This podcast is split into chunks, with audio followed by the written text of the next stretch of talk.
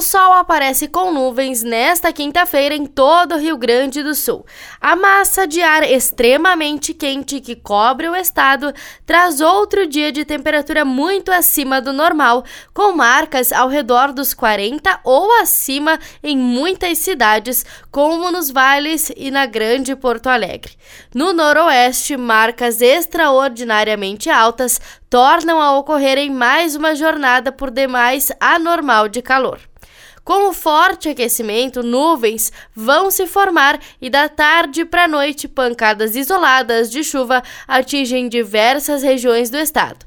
Setores muito localizados podem ter temporais fortes de vento e granizo.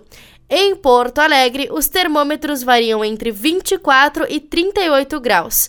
No litoral norte, as marcas se alteram entre os 23 e 33 graus. Já aqui na Serra Gaúcha, as temperaturas vão variar entre 19 e 34 graus, com previsão para pancadas de chuva isoladas. Da central de conteúdo do Grupo RS com o repórter Paula Bruneto.